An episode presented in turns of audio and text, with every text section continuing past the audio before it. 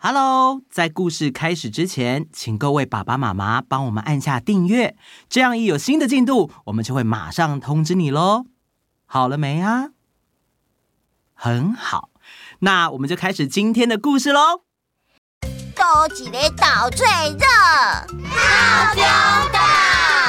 嗨，我是 Momo，欢迎来到童话套中岛，一起从童话故事里发掘生活中的各种小知识吧。温柔的套中岛更新哦！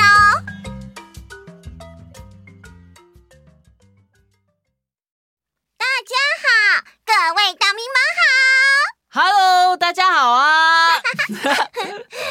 大家最近在家有没有学习自己做很多事情呢？以前我啊，每天要去学校上课都会赖床。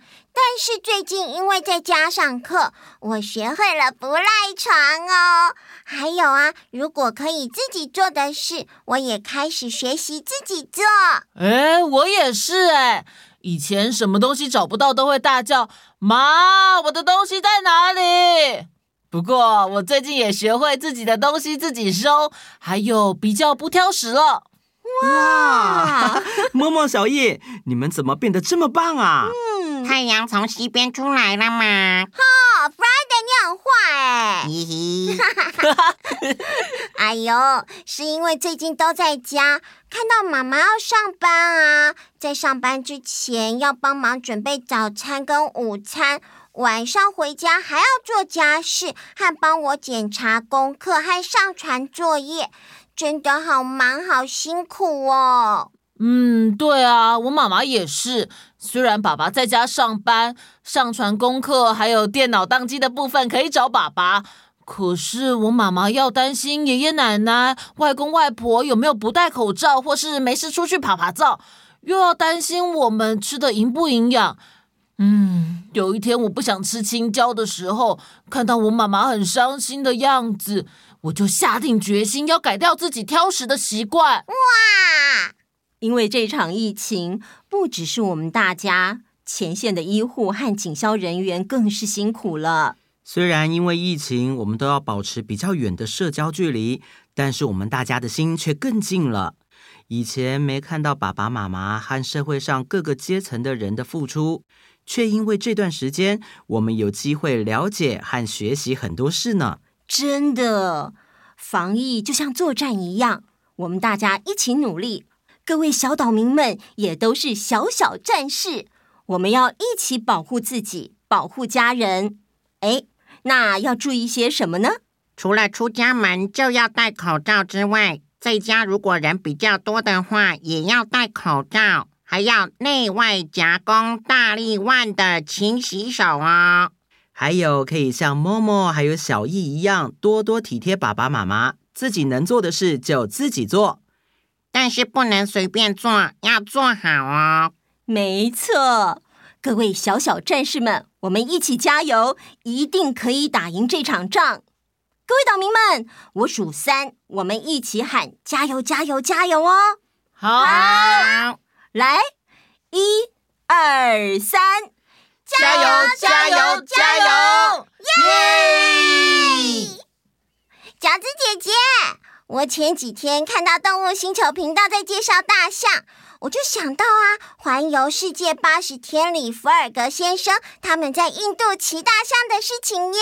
嗯，那段好精彩哦！哎，这让我想到了一个印度大象的故事。那我们今天就来说说这个故事啦。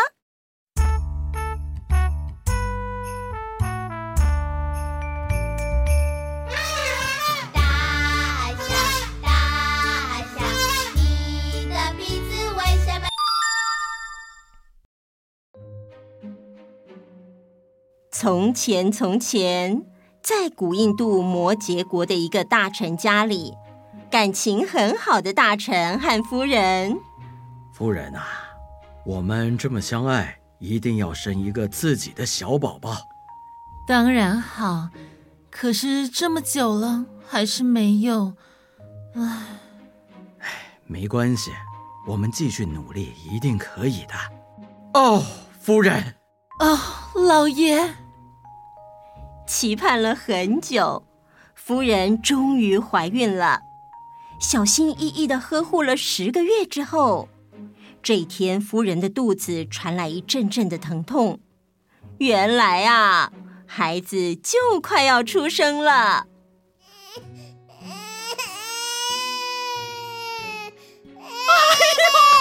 生了，生了！老爷啊，夫人生了个男孩，母子平安呐！哎呀，好了！哎哎，管家，呃打赏，快打赏！全家上上下下每个人都有赏。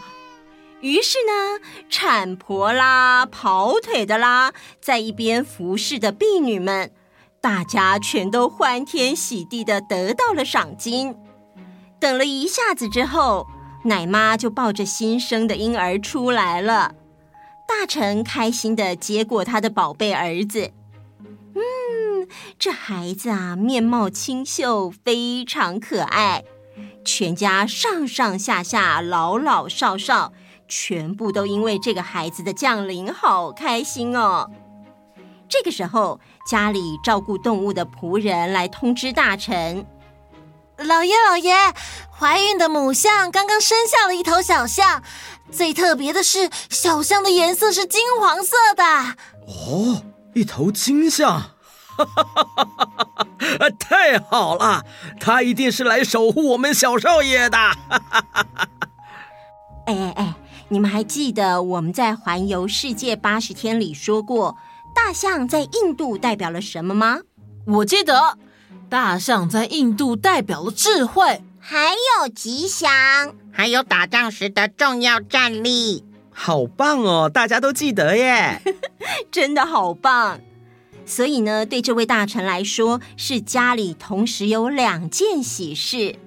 大臣想到儿子和小象同时降临人间，于是呢，就把儿子的名字取名为象护。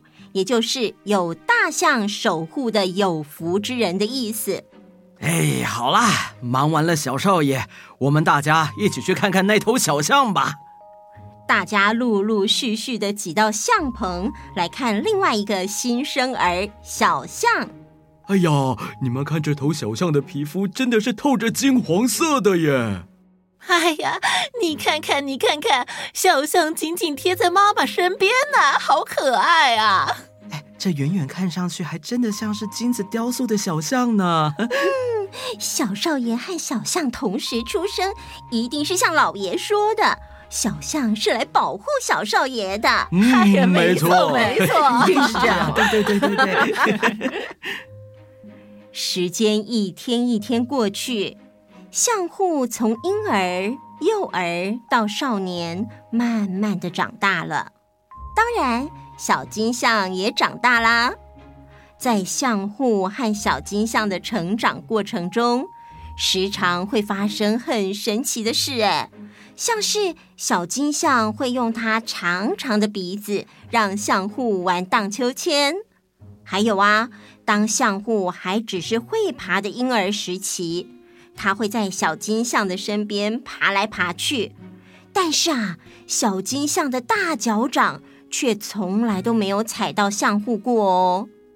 有一次，象户坐在小金象背上玩的时候，小金象想要嗯嗯，可是奇怪的事情发生了，小金象掉在地上的扁扁，竟然是一块一块的金块耶！帮忙饲养大象的仆人马上捧着小金象的扁扁去跟大臣报告：“老爷，老爷，不得了啦！小金象的扁扁变成金块了！”大臣听了仆人的报告，有点生气的说：“切，你胡说什么？小金象的扁扁怎么可能会变成金块？”老爷，真的是真的！不相信的话，您看。大臣看了之后。哎呀，这真的是金块呀！嗯，但我不相信，这怎么可能是小金象的扁扁呢？你们老实说，是去哪偷来的？哎，老爷，真是冤枉啊！这真的是小金象大的，不信的话，您可以自己去看看呐。于是，大臣马上去象棚看小金象。大臣看到在和相户玩的很开心的小金象。身边真的有一堆金块在那里。而相户看到大臣时，也对着他说：“爸爸，你看，小金像大的扁扁是金色的耶！”什么？原来是真的，这真是太神奇了。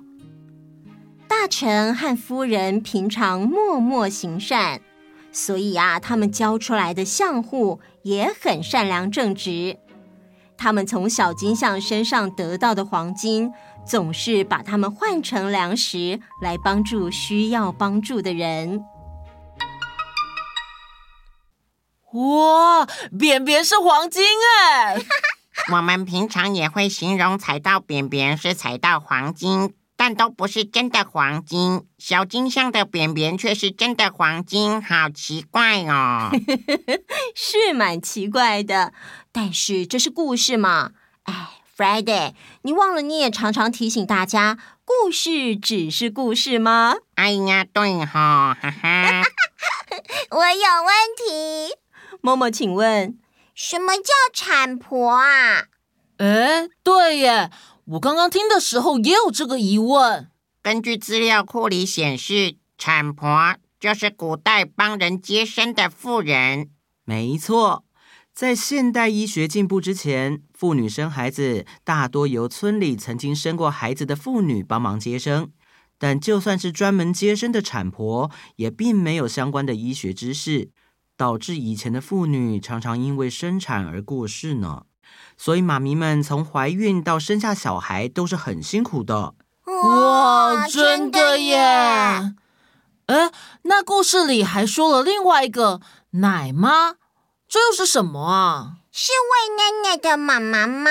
嗯，那不就是自己的妈妈？为什么要叫奶妈？嗯，默默的解释还蛮正确的耶。奶妈的确是专门帮人喂奶的妇人，在古代啊，还没有发明奶粉或是其他替代食物的时候，婴儿的妈妈也许是在生产的时候过世啦，或者是因为有吃药，所以不能喂母奶啦，又或者是母奶很少等等的原因，就会雇佣奶妈哦。哦，原来如此。好啦。那我们今天的故事就先到这里啦。各位岛民们要记得我们的防疫守则哦，就是戴口罩、勤洗手，一起 Go Go Go。还有可以自己做的事要自己做。妈妈辛苦煮的饭要吃光光，不要挑食。童话套用岛会一直陪着大家。那我们下次见。